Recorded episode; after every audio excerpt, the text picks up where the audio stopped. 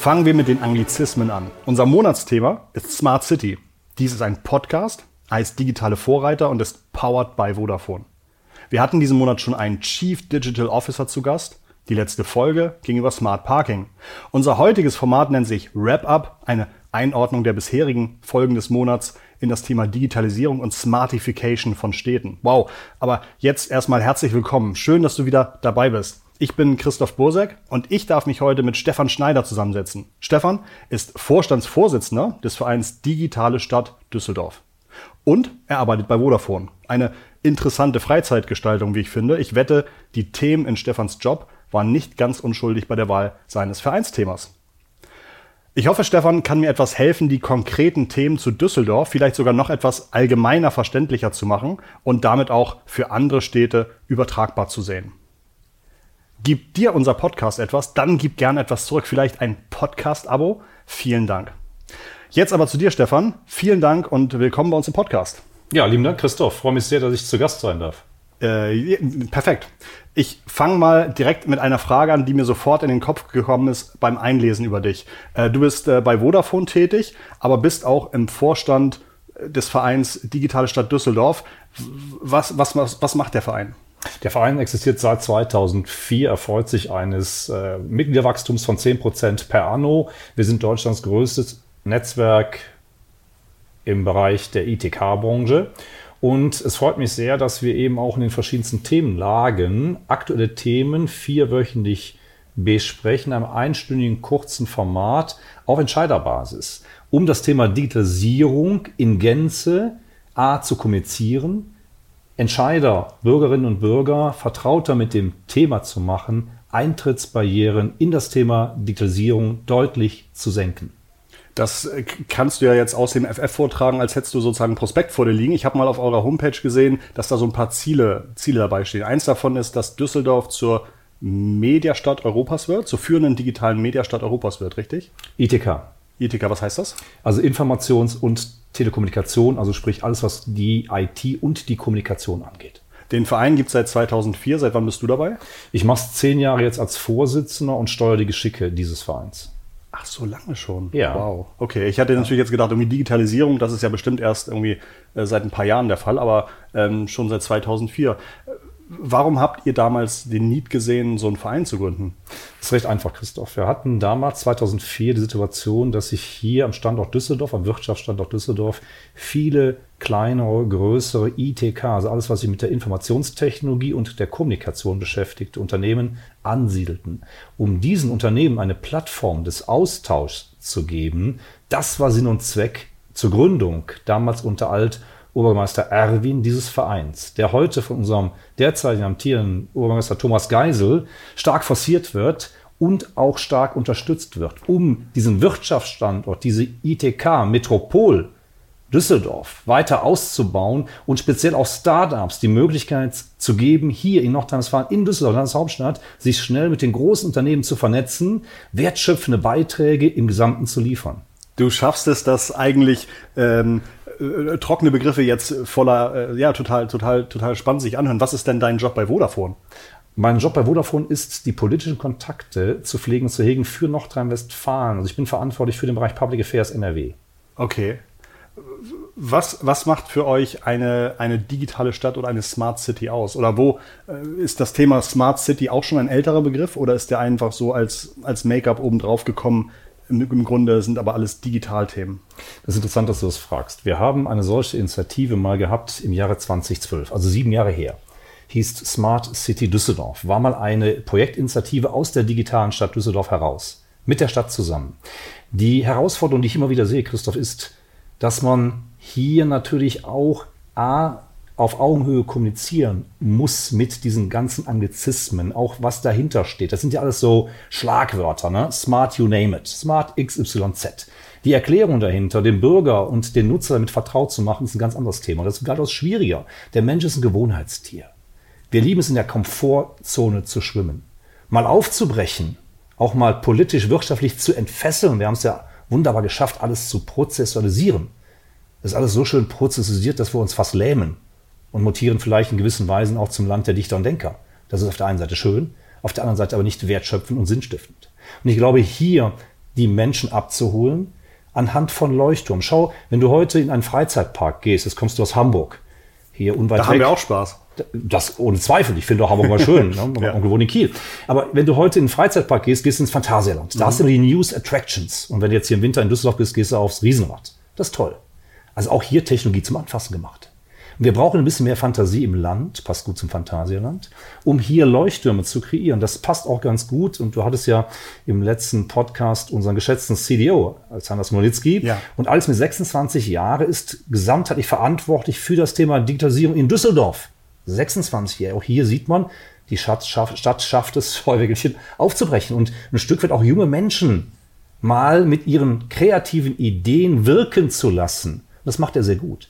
Er geht nämlich hin, nutzt das Netzwerk der digitalen Stadt Düsseldorf und über 300 Firmenmitglieder, um sie zu orchestrieren und quasi in Leuchttürme in Bezirken oder in Bereichen hier in der Stadt einzelne Techniken mal zu verproben. Mit genau der Zielsetzung.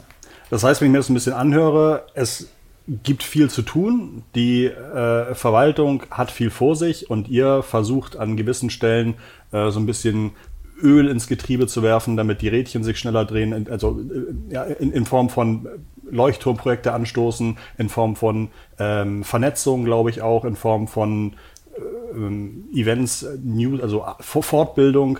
Sie- Sieht, wie sieht so ein typischer, wie sieht so ein typischer Tag in eurem Vereinsleben aus für, für euch? Also für ProSiebe, das, was du angesprochen hast, sind ja Abendveranstaltungen. Wir machen zehn dieser Kernformate, Digitalks, vierwöchentlich. Wir machen noch zu Spezialthemen, die heißen bei uns Digi-Specials, auch nochmal zehn. Also der Verein Digital Stadt Düsseldorf projiziert pro Jahr 20 Veranstaltungen mit über 5500 Besuchern.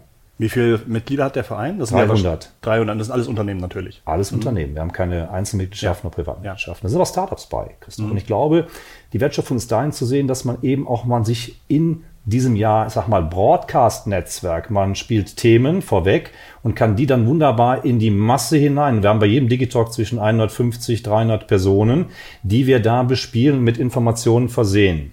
Das heißt, der Vorteil dieser Geschichte ist folgender, dass wir hingehen können und das ganze Thema der Vernetzung natürlich wunderbar spielen können. Zum einen, aber zum anderen auch Sorge tragen, dass aus diesem reinen Vernetzen Leuchtturmprojekte entstehen. Beispiel.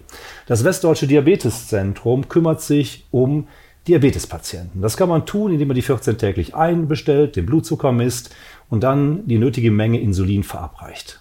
Old School. New School ist, diese Patienten, über 200 weltweit, auch Hamburger Christoph, werden hier aus Düsseldorf betreut telemedizinisch.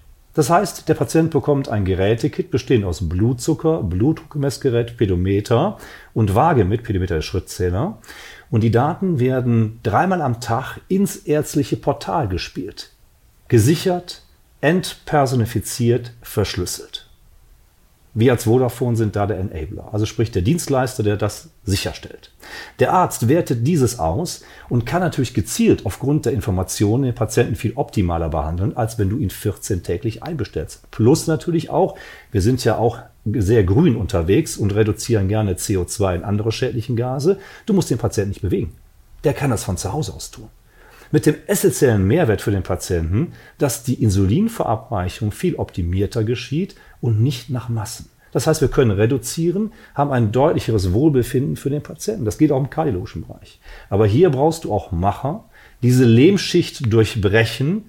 Das, das haben wir immer schon so gut gemacht. Das ist nicht mehr so. Diese Komfortzone existiert nicht mehr. In vielen Köpfen ja, draußen nicht mehr.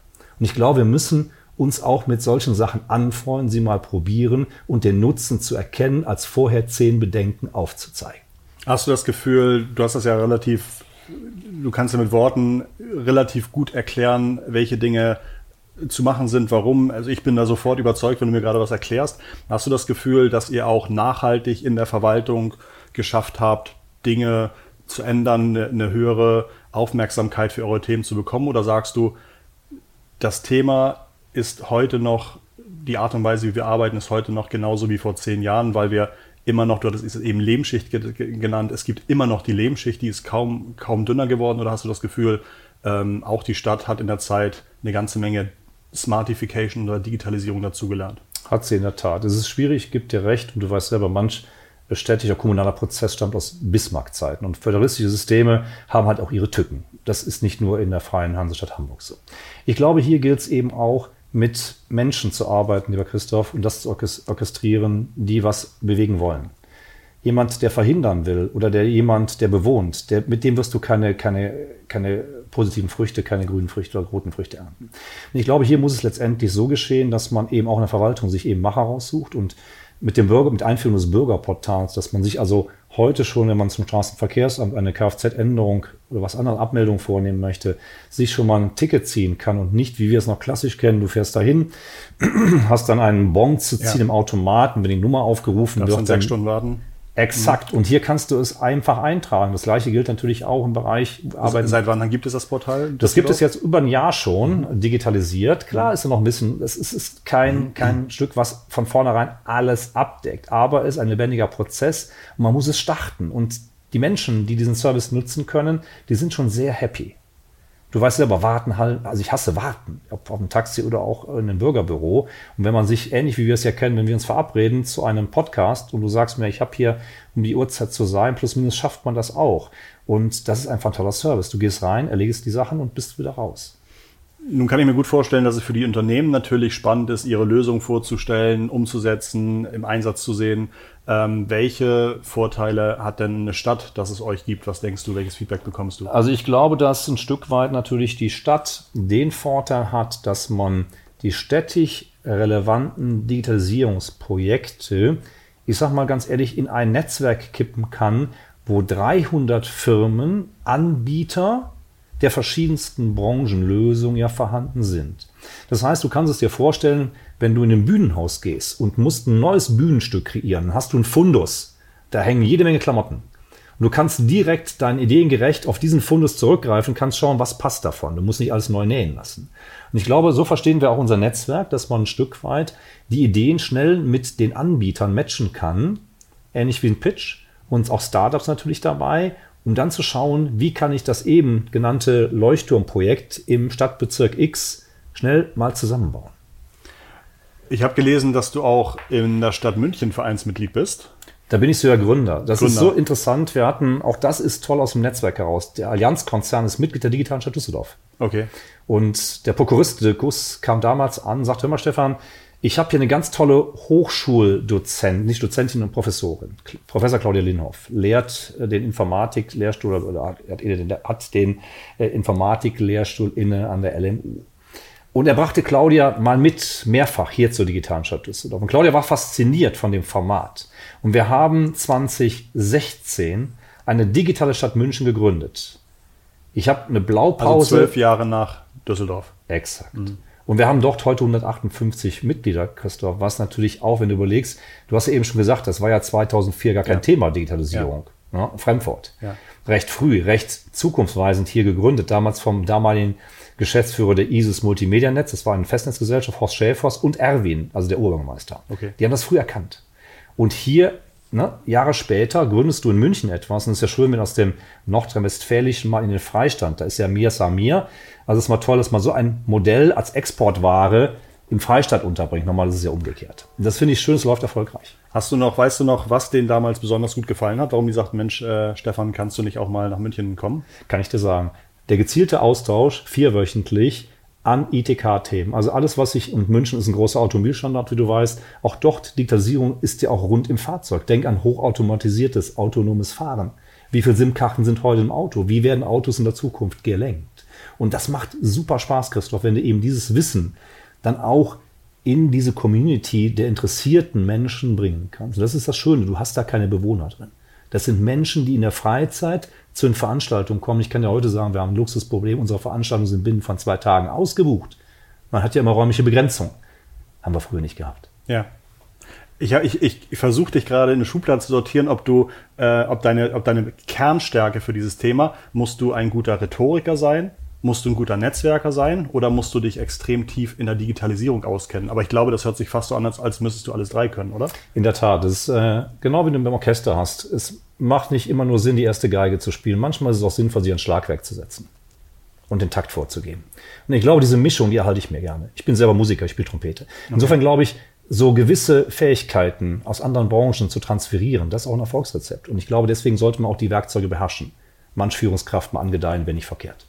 Habt ihr die Chance, euch für Fortbildung oder Input auch an anderen Vereinen zu orientieren? In der Tat. Und das ist auch sehr werthaftig in der Vergangenheit schon geschehen. Was wir machen, ist ein Thema, das kann ich dir auch sagen, das ist ganz frisch. Ich komme gerade aus dem Termin mit der Politik. Wir haben ein Thema digitaler Rhein. Digitale Stadt Düsseldorf, digitaler Rhein. Der Rhein verbindet viele Städte. Bonn, Köln, Düsseldorf, Duisburg. Anhand dieser gerade genannten Städte, unweit weg, gibt es das Rheinische Revier. 2038 ist der Kohleausstieg des Tagebaus hier. Dann entsteht eine Fläche vom Erfkreis, Dürener Kreis, Rheinkreis Neuss bis Mönchengladbach runter, wo du ähnlich mit dem Phantasialand, da hast du tiefe Löcher, da hast du Windkrafträder, da kannst du hochmoderne Infrastruktur einbringen, da kannst du hochmoderne Technologien einbringen in dieser Zone und man wäre so in der Lage, sowas dann da als Modellstadt wachsen zu lassen. Modellstadt, um halt hier Sachen im Gesamten, einen ganzheitlichen Ansatz aufzubauen, testen und das dann wertschöpfen in die Republik zu bringen. Mit Strahlkraft. Das hört sich äh, nach einem Riesenprojekt an, gerade auch weil es wahrscheinlich viele Verwaltungsbereiche betrifft. Nun haben wir wahrscheinlich 2019, 2020, reden alle über 5G. Ähm, allein dieses Thema scheint schon viel Umbruch mit sich zu bringen. Ähm, wie wichtig ist für euch zu sagen, wir brauchen immer die nächste Perspektive? Also ist es für euch wichtig, Themen bis aufs Detail zu klären? Oder ist es eure Aufgabe eher zu sagen, wir müssen visionär bleiben und wir müssen gucken, dass die Bewegung in die richtige Richtung steht? Letzteres. Wir sind, verstehen uns ganz klar als Impulsgeber. Aber nicht nur der Impulsgeber für die neuesten Technologien und Anwendungsfälle, sondern auch der Treibende, die auch umzusetzen. Es bringt uns nichts, nur Visionen zu haben. Ein Jahr bei dir, Altbundeskanzler wohnend, hat mal gesagt, wer Visionen hat, soll zum Arzt gehen. In manchen Fällen durchaus richtig, auch ja. heute noch. Ja. Ich glaube, zu aller Vision gehört auch eine tatkräftige Umsetzung die lässt leider Gottes hier und da manchmal zu wünschen übrig. Und manch Management quer durch die Branchen sollte man empfehlen, mal Altes loszulassen und Neues anzugehen, auch wenn es ein mühseliger Weg ist. Es bringt uns nichts, nur in Altem zu schwelgen, die Jahre da abzusitzen und dann zu sagen, jetzt gehe ich ja kurz in Rente, das interessiert mich nicht mehr. Falscher Ansatz. Das ist natürlich ein unheimlich zentrales Thema. Ähm, ich berate im digitalen Marketing und da kommen wir oft auf traditionelles Marketing und warum soll ich jetzt digital, warum Performance und so weiter. Ähm, welche Beispiele kannst du denn den Unternehmen geben, dass es sich lohnt, dieses, diesen Mut aufzubringen und dieses Risiko vielleicht auch einzugehen, auch wenn es für den Vorstand oder den Geschäftsführer nur noch ein paar Jahre sind bis zur rettenden Rente?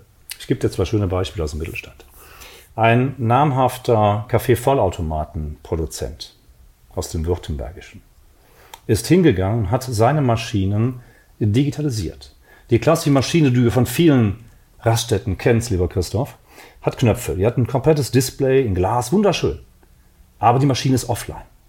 Mit Einführung der Digitalisierung, wir haben da gemeinschaftlich mit den Kollegen zusammengesessen und haben gesagt, wir können da einfach einen Tablet-PC vorbauen. Die Stufe war eine andere, wenn man ein Handy verbaut. Und da braucht die Maschine, typisch deutsch, eine FTZ-Zulassung. Die funkt ja jetzt. Da hat es bei mir auch gerade gefunkt. Dann haben wir überlegt, Mensch, um das zu umgehen, wir setzen einen Tablet-PC davor und verbinden es kabeltechnisch mit dem Standardgerät. Dieses Tablet-PC ist online. Das heißt, alle neuen Software-Update kannst du over the air einspielen. Da muss kein Techniker mehr rauskommen mit einem USB-Stick, Maschine auf, USB-Stick rein, runterladen. Das geht per Knopfdruck. Du bist jetzt der Freund des Schoko Espressos. Das sieht man wahrscheinlich, ne? Habe ich gekleckert? Nee, okay. Nee, den hast du nicht, nicht okay. wirklich, aber könnte ja. jetzt mal, du siehst jung nicht aus. Nein, Schatz beiseite, Christopher. Ja. Du sagst mir, ich möchte einen Kakao haben mit einem Espresso drauf. Dann kannst du bei dem Kollegen anrufen im Württembergischen und man kann sogar die Kaffeespezialität, die Rezeptur einspielen für dich und auch auf dem Tablet C sofort. Hingegen das alte Glasdisplay war ja festgesetzt mit den Parametern Cappuccino, Espresso, Latte Macchiato und sonstigen Geschichten. Insofern kann man hier mal sehen, ein klassischer Metallwarenverarbeiter führte Digitalisierung ein und hat jetzt noch einen zusätzlichen Value, der kann die Maschine auch verlesen Du kaufst sie nicht mehr zu einem Fixpreis X, sondern du sagst, du bist ein Startup, du machst mit ein paar Jungs in Hamburg ein Startup auf, pay as you use, du bist bereit, vielleicht 300, 400 Euro im Monat zu zahlen, aber hast keine 8.000, 9.000 Euro. Na, CapEx, OpEx. Plus, dieses Tablet-PC hat ja einen großen Schirm. Du kannst jetzt mit Valdeco oder Ströer, diese großen Werber sprechen, das brauche ich dir nicht zu sagen als Hamburger, und kannst sagen, pass mal auf, für die Zeit des Kaffees lasse ich da mal schöne Werbung laufen. Und deine Maschine fängt an, Geld zu verdienen. Also hier klare Ansage, mittelständisches Unternehmen baut sowas, setzt um und hat in der Value Chain ganz andere Absatzkanäle. Und das Ganze, wie ich das jetzt aufmerksam verfolgt habe, auch noch durch Nutzen der Abkürzung einfach ein fertiges Gerät ranzubauen. Und er musste nicht über, über Jahre seinen gesamten Produktionsprozess ändern, seine ganze äh, Ingenieursgeschichten äh, ändern, sondern konnte über diese Abkürzung schnell digital werden. Genau, und ich glaube, Christoph, diese ganzen IoT-Themen, Internet of Things, dass man sagt, du baust irgendwo kleine SIM-Chips in Geräte ein. Es gibt ja auch in, im gleichnamigen Land einen großen Reinigungsgerätehersteller. Wir alle kennen den. Ne? Hat so gelbe Geräte. Und das ist ja ein Begriff geworden, das Tun, das, das Namen des, des Herstellers. Dort sind SIM-Chips verbaut und auch da kann man eben als Hersteller seines Komponenten, Verbrauchskomponenten, das können Flüssigkeiten sein, das können aber auch Bürsten sein, wenn die Maschine halt dieses Signal anzeigt, ist es im Werk schon ins, ins Lager gegangen und der Kunde hat die Bürste am Tisch liegen, der weiß noch gar nicht, dass sie in, in zwei Tagen runter ist. Ja, oder Continental mit einem Reifen, der mhm. intelligent wird. Und ich glaube, von diesen Fallbeispielen, das fange ich nochmal an, in die Richtung mhm. zu gehen, eingangs unseres Gesprächs. Wir brauchen mehr anfassbare Leuchtturmprojekte, um halt auch hier den deutschen Unternehmen zu zeigen, dass sie A, international konkurrieren können, mhm. B, in der Value Chain auf ein ganz anderes Level kommen können, plus ihre Produkte anders zu verkaufen. Ja, weil ganz neue Zusatznutzen dazukommen, verstehe. Jetzt haben wir über die Unternehmen gesprochen.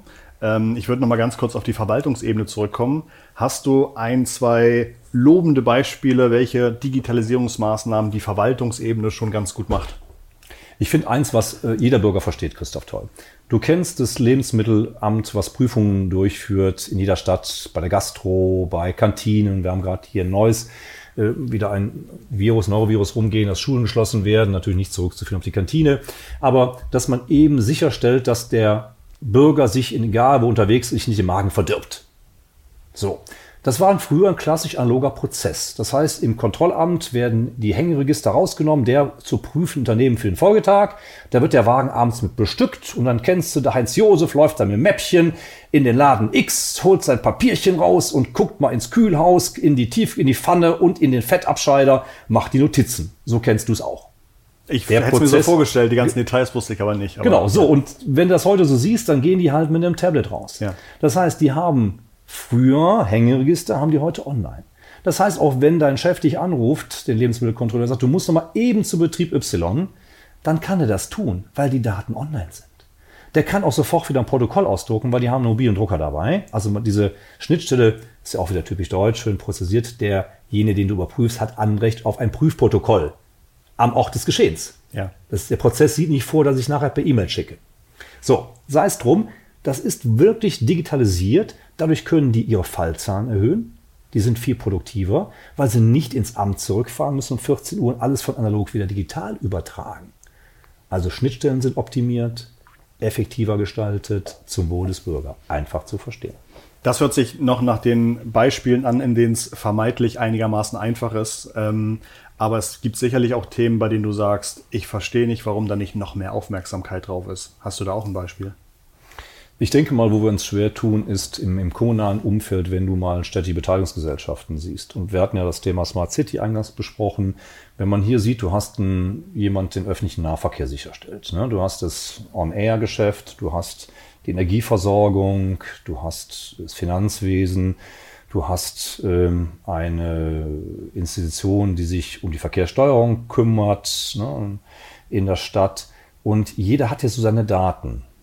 Und ich glaube, hier haben wir eine kleine Herausforderung, Christoph. Wenn man so eine Datendrehscheibe hätte, derer eben genannten, könnte man sicherlich noch effektiver Prozesse steuern. Vielleicht auch aufgrund der Datenmengen neue Geschäftsmodelle mit Startups kreieren. Da sind wir, glaube ich, noch an der Stelle, ähm, ich sagte eben dieses Entfesseln und Aufbrechen. Da können wir noch ein bisschen mehr tun. Da sehe ich durchaus Potenzial, aber das ist dann die hohe Kunst der Partitur. Weil du musst auf einmal von der Tonalität mehrere Unternehmen bewegen, ihre Daten mal in einem, in einem Datendrehscheibenmodell zur Verfügung zu stellen, um A, neue Geschäftsmodelle rauszukreieren, neue Services. Welche Seite muss man dafür mehr überzeugen? Die ich, Unternehmen oder die DSGVO-Gesetze? ja, das ist eine sehr coole Frage, Christoph. Ich meine, das Thema der Selbstlähmung mit DSGVO lässt grüßen, haben wir schon geschafft. Und wenn man sich als Unternehmen oder Mitarbeiter dahinter verstecken möchte, kann man das sicherlich vielfältig tun. Man findet ja immer ein geeignetes Argument. Ich glaube, man sollte es dem Bürger einfach überlassen, inwieweit er äh, einer gewissen Sache zustimmt und auch mal in der Lage ist, für sich selber zu entscheiden, den All-Off-Stecker zu ziehen. Hierbei ist zu beachten, dass man erstens hingeht, eine barrierefreie Servicelandschaft schafft, also spricht vom Prinzip her, das, was ein Unternehmen zur Verfügung stellen will und auch in der Lage ist zu tun, wäre der erste Schritt. Wenn man dem Unternehmen sofort alles abverlangt, wird es nicht tun. Das ist wichtig und man sollte dem Unternehmen als auch dem Bürger die Wahl lassen, was er daraus macht. Ich glaube, Christoph, jetzt gehe ich nochmal in den, in den Healthcare-Bereich, ein chronisch behafteter Patient ist um jeden Strohhalm von, ich kenne genug Leute im kardiologischen als auch im diabetologischen Bereich, der geholfen wird. Und dann spielen Daten keine Rolle mehr. Ich finde auch, was Jens Spahn macht, er sagt, pass auf, diese Daten, die geben wir der Forschung. Warum denn nicht? Müssen wir Milliarden verballern für Medikamente, die unnütz genommen werden? Nein! Müssen wir Räder neu erfinden, wo in USA oder in Fernost es gibt immer einen, einen, äh, einen BMI-Zwilling bei einem Krankheitsbereich, wenn wir die Daten hätten, der schon behandelt ist. Nein, wir müssen die Räder neu erfinden. Müssen wir nicht. Und ich glaube, da unter natürlich auch den Gesichtspunkten des, des Schutzes die Daten dafür zur Verfügung stellen, halte ich für sehr wichtig und richtig.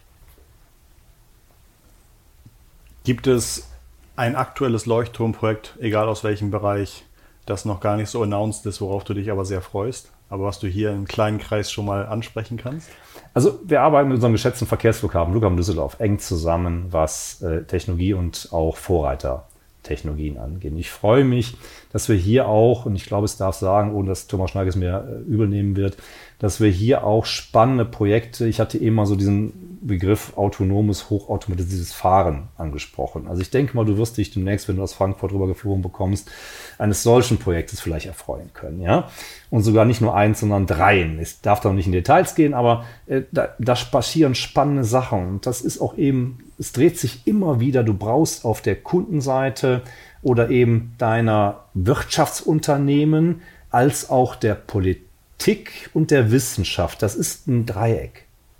Und dieses Triangel muss vernünftig, transparent bespielt werden. Es ist wirklich ein Genuss, wenn du auf der einen Seite junge Menschen, also die Forschung, Lehre, Start-ups, die großen Wirtschaftskonzerne mit der Politik zusammenbringst. Und das machen wir eben auch mit dem digitalen Rhein, was ich eben sagte, mit Minister Pinkwart. Und wir haben ja hier einen Wirtschaftsminister, der sehr offen ist für solche Themen und sie auch treibt. Und ich finde es einfach sehr angenehm, wenn man hier nicht mal nur eben weißt du, so alle fünf, sechs Jahre so ein Thema und dann schwenkt man wieder, sondern mit Nachhaltigkeit. Und das fehlt mir. Mehr Nachhaltigkeit und Machertum. Solche Menschen brauchen wir in diesen gerade drei aufgezeigten Bereichen. Spannend, vielen Dank. Zwei Fragen fällen mir noch ein. Gerne. Das erste, so ein bisschen jetzt, wie ich die erlebt habe, was ist dein wichtigstes Arbeitsgerät? Also wenn ich meine tägliche Bildschirmzeit vorgehalten bekomme, ja. dann ist es sicher dieses kleine Endgerät. Ja. Und ich sagte ja, bin ich vielleicht auch an Betracht meines Alters ein bisschen oldschool. Bevor ich ellenlange Mails schreibe, die eh nicht gelesen werden und wenn auch nicht richtig gelesen werden, wenn sie zu lang sind, greife ich zum Hörer. Eh wie einfach. Schnell, unkompliziert, klar übertragen. Und mit der richtigen Betonung wahrscheinlich noch. Exakt. Okay, verstehe. Nun bist du tagsüber hier im Büro bei Vodafone, nun kümmerst du dich vielleicht äh, danach oder davor oder am Wochenende auch noch um euren Verein. Was macht denn der Stefan Schneider in seiner Freizeit, außer Trompete spielen? Du, da äh, Trompete spielen ist leider nicht mehr okay. aktiv, weil das bedingt eben dieser Probezeit einfach und du brauchst mindestens eine Stunde pro Tag, wenn du dich da einigermaßen über Wasser halten willst. Also Ausprägung deines Zwergfells und Lungenvolumens geschuldet. Ne? Das brauchst du mindestens eine Stunde pro Tag. Plus natürlich Orchester. Schaffe ich nicht mehr von der Zeit. Ich doziere noch in zwei Hochschulen, um da junge Menschen ranzuziehen. Habe dieses Netzwerk der digitalen Stadt und was du umrissen hast, äh, irgendwo muss es auch gemacht werden. Das findet in den Abendstunden statt, in meiner Freizeit. Was ich gerne freizeittechnisch mache, ist, ich äh, versuche in kurzen Urlaubsphasen die Energie zu tanken, die ich brauche. Mir macht es aber Spaß, deswegen komme ich da auch relativ gut zur Rande. Wenn du es mit Freude machst und überzeugt bist und auch Macher in deinem Umfeld hast, die dich unterstützen, und die habe ich, die schnell sind in den großen Konzernen, in den Mittelstandsunternehmen, aber auch in den Hochschullandschaften, macht das Freude. Und ich sage dir ganz ehrlich, das reflektiere ich auf die musikalischen Aspekte, ich bin auch gerne Orchestrator oder Dirigent. Freizeitbeschäftigungen sind gutes Essen, gute Weine. Das sieht man dir aber nicht an, finde ich. Gut, ich mache noch Sport. Okay. Was machst du da? Du, wir haben hier ein schönes Fitnessstudio am Campus und da versuche ich zweimal die Woche hinzugehen. Okay. Und ich bewege mich auch in meiner Freizeit noch mit Mountainbike und Laufen. Okay, sehr gut.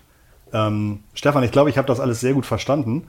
Und falls mir noch was einfällt, greife ich heute Abend auch Evi einfach zu meinem Handy und rufe die nochmal an, falls ich noch eine Frage habe. Chris, du darfst auch gerne, wir haben heute Abend um 18 Uhr den letzten Digitalk des Jahres bei der Provinzial Rheinland zum Thema Digitalisierung in der Versicherungswirtschaft.